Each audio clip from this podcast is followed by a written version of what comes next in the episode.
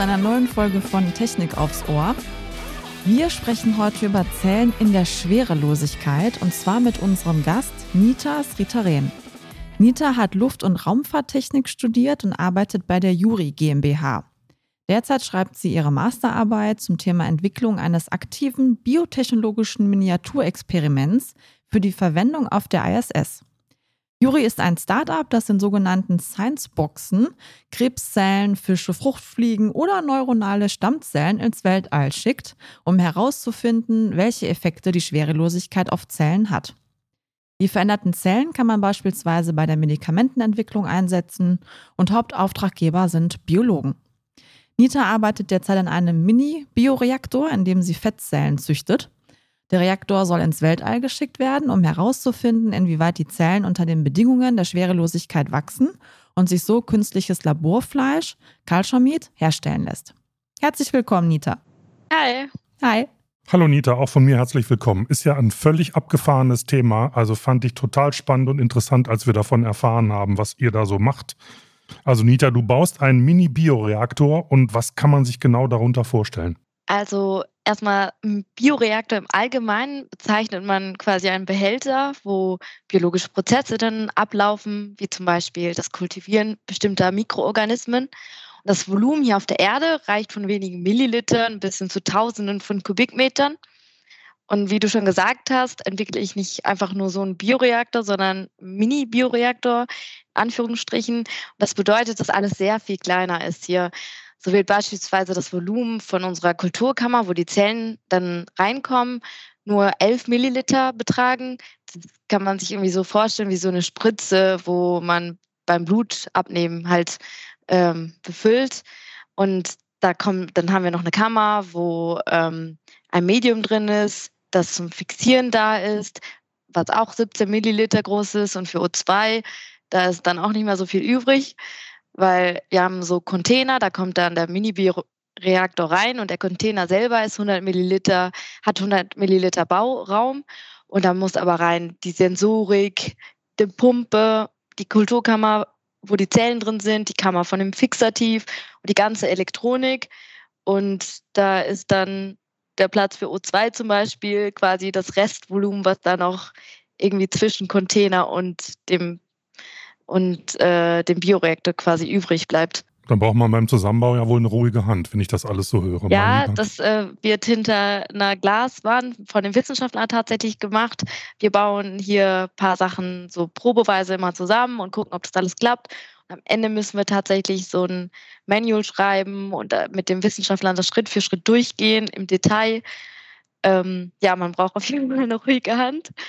Und man kann sich das vielleicht auch, also der Mini-Bioreaktor bei uns ist auch eher, eher wie ein Quader und nicht, wie man es äh, auf der Erde kennt, wie ein Zylinder, sondern ja, sieht aus wie ein Quader. okay. Ja, du züchtest ja Fettzellen und da würde uns mal interessieren, in welcher Weise sollten sich die Zellen dann im besten Fall dann entwickeln?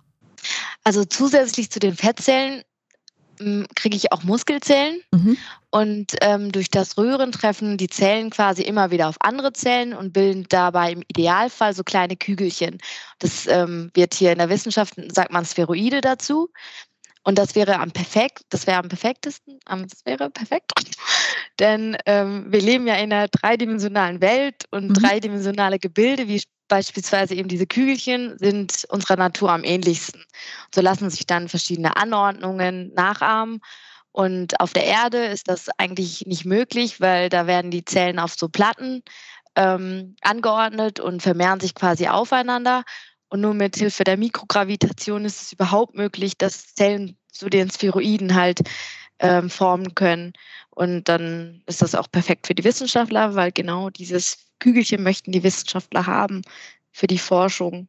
Wer, wer ist denn auf die Idee gekommen, dass man äh, solche äh, Dinge einfach im All besser darstellen kann als auf der Erde. Wie, wie, wie, wie ist das denn entwickelt worden, diese, diese Idee oder diese Systematik? Also die Idee, glaube ich, kommt auch schon aus den also ist schon, ist schon lange her, da hat man hier auf der Erde so zum Beispiel Klinostats gemacht. Das sind kleine Reagenzgläser, die sich dann ähm, durch die Zentrifugalkraft die äh, Zellen an die Wand gedrückt werden und quasi näherungsweise Schwerelosigkeit, Schwerelosigkeit simulieren können. Da gibt es schon ein paar, paar äh, Versuche hier auf der Erde, aber das ist halt nicht perfekt. Das ist ja nur, ja, nur um das Experiment irgendwie ähm, einfacher darzustellen, aber wirklich perfekt wie die Spheroide, aber Schwerelosigkeit, wie auch in unserem Blutkreislauf jetzt auch nahezu Schwerelosigkeit ist, können wir nur in der Schwerelosigkeit eigentlich beobachten. Mhm. Das gibt es halt auf der Erde nicht. Mhm. Also am, am tollsten wäre natürlich, wenn wir irgendwie so eine Maschine hätten, wo wir Schwerelosigkeit so simulieren können wie im All. Das wäre kostengünstiger und einfach perfekt für die Wissenschaftler. Ja, ja eines okay. Tages, man weiß ja nie, ne? ja, genau, man weiß ja nie. Äh, Nita, wofür sollen die Zellen dann am Ende des Tages oder wenn es dann von der ISS quasi wieder zurücktransportiert wurde, genutzt werden? Also die Fettzellen einmal werden für die Forschung von und auch an Hauttransplantationen verwendet. Mhm. Und die Spheroide könnte man dann so formen, dass bei Menschen, die zum Beispiel Verbrennungen hatten oder so, eine schnellere und bessere Heilung auch erreicht wird. Und die Muskelzellen wird ähm, versucht, das Thema Cultured Meat weiter zu erforschen und in den Vordergrund zu rücken. Denn klar, einer der größten CO2-Verbräuche ist nun einmal der Konsum von Fleischprodukten. Wenn es irgendwann wirklich beispielsweise durch Cultured Meat möglich ist, den Fleischkonsum zu reduzieren, könnte unser Planet ein bisschen grüner werden. Und ich so als Veggie und auch ein bisschen der die Umwelt nicht ganz unwichtig ist, stehe da auch total hinter und ähm, bin auch gespannt, wie das alles so sich entwickelt, weil ich bin vor elf Jahren, äh, seit elf Jahren esse ich kein Fleisch mehr und heutzutage gibt es halt einfach super viel Fleischersatzprodukte und ähm, ich bin auch aus einem ganz anderen Grund Vegetarier geworden, aber ich finde es nicht schlimm, wenn die Menschen für die Umwelt, zu, äh, der Umwelt zuliebe irgendwie auf Fleischersatz zugreifen können und wenn wir dann irgendwie massenweise Cultured Meat produzieren und dann den CO2-Verbrauch ein bisschen reduzieren können, ist das auch nicht schlecht. Mhm. Das wohl Auf wahr. jeden Fall. Ja. Wie stehst du denn zu ähm, Fleisch aus dem 3D-Drucker? Das fiel mir dazu jetzt gerade spontan ein bei deiner Antwort. Also ich, ich selber bin ja aus moralischen Gründen esse ich kein Fleisch mehr. Mhm. Ich kriege das tatsächlich auch nicht hin, wenn ich jetzt ähm, Fleischersatzprodukte sehe, die ein bisschen blutig aussehen, kriege okay. ich das auch nicht runter. Ja. da reicht mich das alles noch gar nicht, aber ich finde es wirklich, also es ist halt echt so, dass äh, super mhm. viel CO2-Ausstoß von, also alles, was wir ja für die Tiere ko konsumieren erstmal, damit sie überleben und generell das ganze ähm, ja, der ganze Fleischkonsum, das ist so schlimm für die Umwelt und daher bin ich auch für 3D gedrucktes Fleisch und okay. grundsätzlich einfach für Leute, die einfach sagen, okay, der Umwelt zuliebe esse ich kein Fleisch mehr oder so. Mhm. Okay, ja. 3D-Schokolade haben wir ja schon da haben wir schon mal getestet, genau. Da gibt es auch, eine eigene Folge zu, ja. ja genau. Das war ein genau. Erlebnis. äh, Nita, jetzt haben wir darüber geredet, wie diese Versuchsanordnung oder diese Experimentanordnung funktionieren kann, aber irgendwie muss der Bioreaktor jetzt auch auf die ISS kommen. Wie macht ihr das? Ruft ihr bei Richard Branson oder bei Elon Musk an und sagt, könnt ihr uns den Mini-Reaktor da hochfliegen oder nutzt ihr die vorhandenen Raketen, die zur ISS geschickt werden, wenn da die Astronauten ausgetauscht werden? Wie können wir uns das vorstellen? Ja, also genau mit der Frage beschäftigt sich Juri auch, also die Firma da, wo ich meine Masterarbeit schreibe. Ähm, Juri kümmert sich von Anfang bis Ende um alles und hilft bei der Definition und auch der Auswahl der Anforderungen, gibt die Schulungen auch und ähm, setzt sich auch mit den ganzen Wissenschaftlern zusammen und auch macht den Papierkram für die Raketenstarts. Und ähm, so kann dann zum Beispiel entwickelte Mini-Labore und damit auch zum Beispiel mein ähm, Mini-Bioreaktor, den ich entwickle, kann dann auch hochgeschickt werden. Wir begleiten quasi die Hardware dann zusammen mit dem Wissenschaftler zum Raketenstart. Meistens fliegen die Hardware dann in so 10 cm Würfel ähm, mit einer Rakete von SpaceX oder Northrop Grumman auf die ISS. Mhm. Und nach Ablauf des Experiments wird dann natürlich auch dafür gesorgt, dass die Experimente dann wieder zurück auf die Erde kommen. Und dann haben die Wissenschaftler quasi die Hardware wieder in der Hand und können dann ihre biologischen Proben dann wieder weiter näher untersuchen. Das heißt also, während der Zeit, wo dann der Mini-Bioreaktor auf der ISS ist, muss der auch nicht betreut werden. Das funktioniert dann alles im Inneren dieses Reaktors. Oder muss da auch ein Wissenschaftler sein, der sich um, um den Bioreaktor kümmert? Also unsere, der Mini-Bioreaktor kommt ja in so einen Container rein. Der mhm. kommt in den Inkubator rein, wo auf jeden Fall ähm, 37 Grad gewährleistet ist. Also ich Temperaturkontrolle habe, dass es den Zellen ganz gut geht und eine Stromversorgung habe, womit dann mein Rührer angetrieben wird, meine Pumpe und alles an Elektroniken, die ich da so dran habe. Also das wird dann gewährleistet von der ISS mhm. quasi. Okay. Und was da drin passiert, das sieht auch keiner. Das sieht man erst, wenn man das Experiment quasi aus dem Container wieder rausholt. Der ah, Container ah, okay. ist ganz schwarz, da sieht man quasi noch nichts. Erst auf der Erde sieht man dann, mhm. ob die mhm ob, ob die sich vermehrt haben oder doch nicht vermehrt haben. Was wäre dann so das Worst-Case-Szenario? Also im schlimmsten Fall hätten sich die Zellen nicht vermehrt und was würdet ihr dann für Schritte gehen? Also tatsächlich auf der Erde vermehren die sich auch in einem mhm. Bioreaktor. Deswegen ist eigentlich laut den Wissenschaftlern, äh, würden sie sich auf jeden Fall vermehren und auch Spheroide bilden. Mhm. Die Frage ist halt nur, wie groß werden die jetzt letztendlich in der Schwerelosigkeit oder ist der Rührer, den ich konstruiert habe, doch nicht optimal gewesen mhm. und rührt die Kultur gar nicht, sondern die Zellen bleiben alle an der Wand haften. Ähm, das kann ja halt alles passieren, weil wir einfach ja nicht wissen, wie das, wie das in der Schwerelosigkeit einfach, ne, wie, mhm. sich, wie das, wie es da abläuft. Gleich geht es weiter mit unserem Interview. Vorab möchten wir euch aber unseren heutigen Werbepartner vorstellen. Ihr möchtet eure Karriere selbst in die Hand nehmen? An der HFH Hamburger Fernhochschule seid ihr da genau richtig. Berufsbegleitend und flexibel, so könnt ihr an der HFH studieren. Vom Bachelor in BWL oder Mechatronik bis hin zum Master in Maschinenbau oder Wirtschaftsingenieurwesen bietet euch die HFH seit über 20 Jahren echte Expertise im Fernstudium. Neben dem Job und der Familie könnt ihr euch eure Zeit und eure Orte für das Lernen selbst einteilen und werdet persönlich von einem der über 50 regionalen Studienzentren in eurer Nähe betreut. Die Abschlüsse der HFH sind natürlich staatlich anerkannt. Neugierig geworden? Unter www.hfh-fernstudium.de könnt ihr direkt Infomaterial bestellen oder euch beraten lassen. Und muss dann der Mini-Reaktor dann eine bestimmte Zeit da oben sein auf der ISS, damit das Experiment erfolgreich äh, umgesetzt werden kann? Oder muss überhaupt, damit dann dieser, dieser biologische Prozess stattfindet, eine bestimmte Zeit an Schwerelosigkeit äh, die Voraussetzung sein, damit da was passiert? Oder wie sieht das aus? Also es ist je nach Experiment immer un unterschiedlich.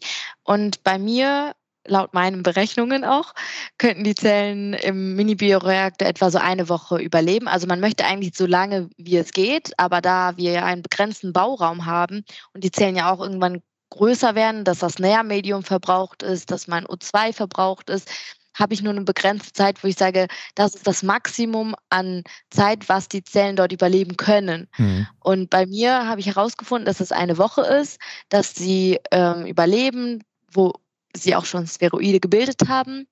Und diese Zellen werden dann nach einer Woche mit einer speziellen Lösung fixiert, erstarren dann quasi. Ähm, sie verbrauchen dann kein Nährmedium mehr, aber sie sterben auch nicht. Und danach wird, wird es mit der nächsten Kapsel, die wieder auf die Erde unterwegs ist, dann eingepackt und wieder zurück auf die Erde geschickt. Dann haben die Wissenschaftler wieder die äh, Zellen in der Hand und können damit ihre Forschung weiter betreiben. Was würdest du dann sagen, sind so die ähm, größten Herausforderungen bei diesem Projekt jetzt gewesen für dich? Also da ich ja noch nicht fertig bin, habe ich noch eine. Stand heute. Stand heute, was ähm, für mich jetzt selber erstmal tatsächlich mich komplett einzuarbeiten in dieses mhm. ähm, Fachgebiet Biologie. Also Bio hatte ich zwar bis nach dem Abi, aber Chemie habe ich in der achten abgewählt. Und am Anfang war es für mich super schwierig, die ganzen Fachbegriffe zu verstehen, Zusammenhänge richtig zu interpretieren und nachzuvollziehen zu können, was die Wissenschaftler wirklich von mir wollen. Und ähm, auch irgendwie auch Annahmen zu treffen, wo ich eigentlich nicht weiß, ach, die Annahme singen. Es gibt auch nicht so viele Quellen zu den ganzen Sachen, weil auf der Erde, da schrei tut man einfach milliliterweise Zellen halt in den Bioreaktor, hat unendlich viel O2, rührt so lange, wie man lustig ist, hat seine Fixierlösung, kippt die rein, mischt es zusammen und fertig ist das alles. Und da muss man halt wissen, wie groß ist eine Zelle am Anfang, wie groß können sie maximal werden, wie viel O2 verbrauchen die und so weiter. Das gibt es halt einfach. Es gibt keine Literatur dazu, weil hier braucht man das, das interessiert ja keinem hier. Und da ist dann war dann schwierig, so Annahmen zu treffen und ähm, mal gucken, wenn am Ende des Jahres mein Mini-Bioreaktor irgendwie fertig entwickelt wurde. Wenn es funktioniert, waren die Annahmen dann auch gar nicht so schlecht. Mhm. ähm, aber ja, wird man dann sehen. Okay. So, jetzt bist du ja Luft- und Raumfahrtingenieurin und bist gerade dabei, deine Masterarbeit zu schreiben und musst dich jetzt auch mit Dingen auseinandersetzen, die auf der biologischen und chemischen Ebene stattfinden. Das hast du ja gerade schon gesagt, das ist sicherlich eine Herausforderung. Aber erzähl uns doch mal ein bisschen was über Juri. Was sind das für Leute, die da arbeiten? Denn das ist ja ein sehr, sehr, ich hatte ja am Anfang gesagt, ganz abgefahrenes Thema, was ihr da äh, zum Inhalt dieses Unternehmens habt. Aber das würde mich mal ein bisschen interessieren. Was sind da für Leute bei Juri? Wer arbeitet da?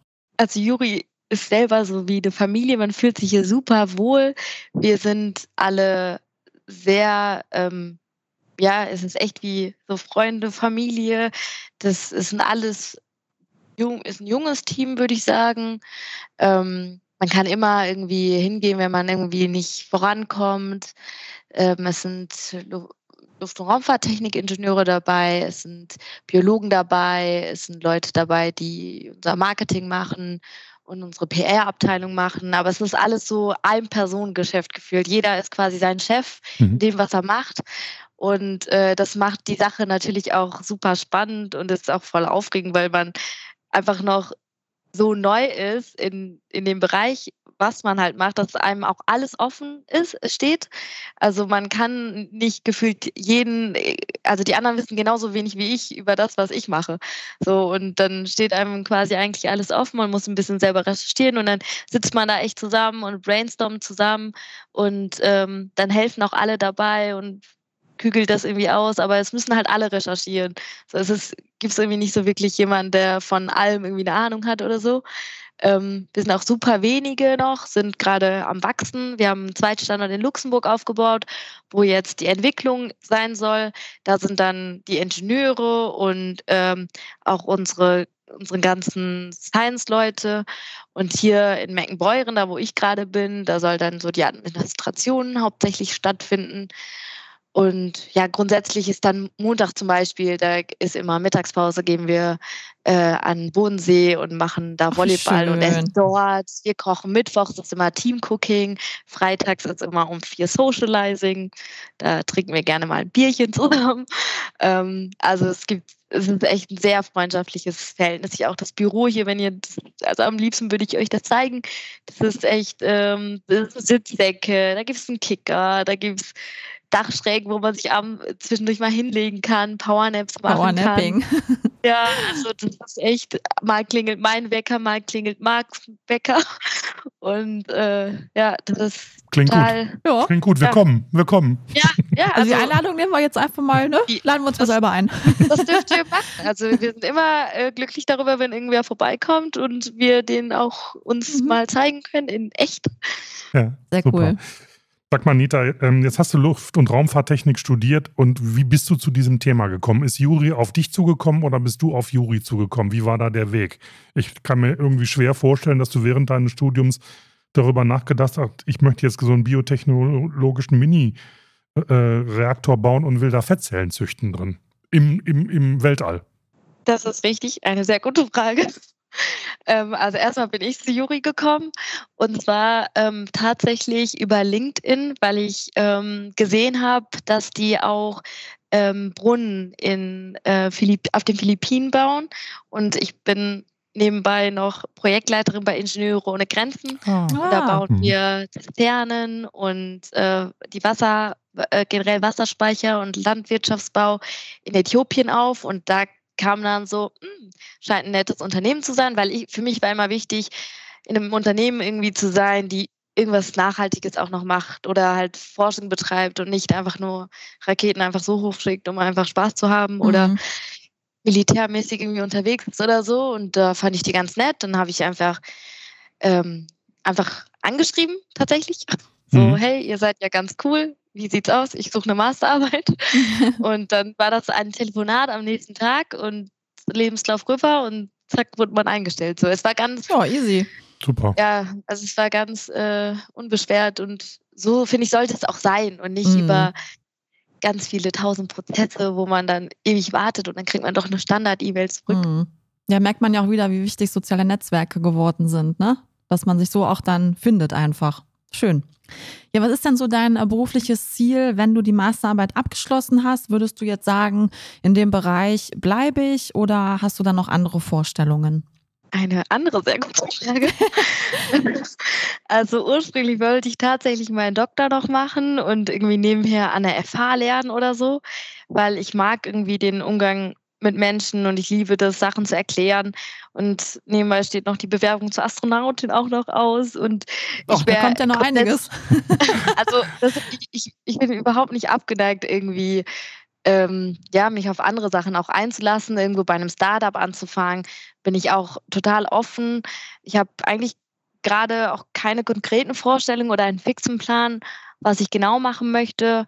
Ich bin der Meinung, man braucht irgendwie nur eine ungefähre Orientierung, damit man zumindest die Richtung, damit die Richtung irgendwie stimmt, äh, in der man sich bewegt. Aber ähm, mir ist, glaube ich, nur wichtig, dass ich irgendwo arbeite, wo Thema Nachhaltigkeit in der Luft- und Raumfahrt ein bisschen im Vordergrund steht und den Rest lasse ich mich irgendwie auf mich zukommen. Ähm, ja, ich hätte auch kein Problem damit irgendwie in ganz andere Richtungen zu gehen oder so. Und äh, das Wichtigste ist ja am Ende, dass man irgendwie glücklich ist mit dem, was man tut und irgendwie auch mit dem Herzen dabei ist. Man hat nette Kollegen herum und äh, man geht gerne zur Arbeit, weil am Ende man arbeitet halt gefühlt mehr ja. als wie im Urlaub ist. Hm. Ja, da muss man schon happy sein, ne? Ja. Ja. Du, Nita, vielleicht zum Abschluss nochmal die Frage, jetzt das, was du da machst oder was ihr da macht, das dient ja neben dem Thema Cultured Meat, was ich auch super spannend finde, ja auch, spielt das eine Rolle bei der Medikamentenentwicklung. Hm, da sind ja auch Biologen Hauptauftraggeber und so weiter. Es geht um Krebszellen und so. Wann ist denn da mit ersten Ergebnissen zu rechnen oder wann kann denn das da, was da an Positiven bei rauskommt, auch umgesetzt werden? Und wann kann möglicherweise ein Krebskranker damit rechnen, Medikamente zu nehmen, die ihm auf dieser Basis, die ihr da äh, beforscht, weiterhelfen? Gibt es da schon einen Zeithorizont oder seid ihr da noch gerade ganz am Anfang? Also ich glaube, das, also wenn die Zellen einmal im All sind und sich verformt haben und dann wieder zurückkommen und dann die Wissenschaftler es in die Hand haben, ist es, glaube ich, ein großer Schritt, ein weiter Schritt noch, bis mhm. äh, die Wissenschaftler da irgendwie ähm, ja richtige Ergebnisse haben, weil es ist ja immer in diesen, dieser ganzen Forschungsbranche ist es ja immer so, man findet irgendwie heraus, dass das nicht der Grund ist. Und wenn jemand irgendwie was findet gegen Alzheimer oder sonst etwas oder ähm, ja, ja, eine, eine, eine, Erklärung hat für irgendwas, dann kriegt er ja schon gefühlt einen Nobelpreis. Mhm. Also es ist immer, ich glaube, die ganze Wissenschaft, das dauert, das weiß ich auch gar nicht, aber es ist immer ein ewiger Prozess, ja. glaube ich. Ja, gut, es geht ja auch da um Menschenleben. Also insofern muss das ja auch alles ja, safe sein, klar. Das stimmt. Wie weit fortgeschritten ist denn schon deine Bewerbung zur Astronautin? Das hattest du eben kurz erwähnt. Also das ist nur im Hinterkopf. Okay, ach so. Okay. Ich dachte, wir könnten... Fertig. Ja. so weit bin ich nicht. Da werde ich ja fertig. So am Ende des Jahres ist auch der Master dann schon in der Tasche. Und dann, ja, dann muss man sich ja halt auch Ich finde das gut. Wir brauchen nicht nur mehr Frauen in der Wissenschaft, wir brauchen ja. auch mehr Frauen im Weltall. Finde ich ja, total gut. Auch mal deutsche Frauen. Viele mehr ja. Frauen in dieser Branche. Ja. Definitiv. Also ich habe zumindest mit 400 Studenten angefangen im Bachelor und davon waren, glaube ich, 18 Frauen. Mhm. Im Master waren wir nur noch mhm. vier Frauen. Mhm. Ja. Ja, ja wenn es mal konkreter wird, dann äh, können wir ja vielleicht nochmal einen Podcast machen. Das ist auf jeden Fall auch ein super Thema. Mit meiner Astronautenkarriere, meinst du? Ja, ja genau. Oder auch vielleicht zu dem anderen Thema, ja. wenn ihr dann ein Stück weiter genau. seid. Wer weiß, okay. was sich ergibt. Ja, ja. super. Okay. Ich würde sagen, das war es erstmal. Also das war super spannend, das alles von dir Total. zu hören. Ich habe mhm. mich mit solchen Dingen logischerweise bisher noch gar nicht beschäftigt, weil ich gar nicht wusste, dass es das gibt. Also insofern, das war super aufschlussreich. Ganz herzlichen Dank, Nita. Dankeschön. Ja, okay, ja. Ja, Wer jetzt noch mehr erfahren möchte, auch über Juri und das Projekt, kann gerne in die Show Notes reinschauen. Da packen wir noch ein paar Links rein. Genau. Und wenn ihr Ideen habt, was wir für Themen aufgreifen können, dann schreibt uns bitte gerne unter podcast.vdi.de. Wir freuen uns über jeden, der sich mit uns in Verbindung setzt und wer weiß, was dabei rauskommt. Und für heute sagen wir mal Tschüss und vielen Dank fürs Zuhören. Tschüss.